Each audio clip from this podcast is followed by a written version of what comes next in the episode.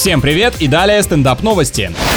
Польше машинист остался в туалете на станции, а поезд уехал без него. Будучи пассажиром, всегда боялся такой ситуации, а от этого и персонал оказывается не застрахован. Железная дорога самый суровый и непредвзятый вид транспорта. Водитель не хотел занимать уборную в вагоне и отправился в здание вокзала. Какой заботливый, ну или стеснительный и громкий. Начальник экипажа думал, что сотрудник находится в составе и подойдет позже, поэтому, не дожидаясь возвращения, самостоятельно завел локомотив и поехал дальше. Вот так невзначай дал понять руководству, что одну из должностей можно и сократить.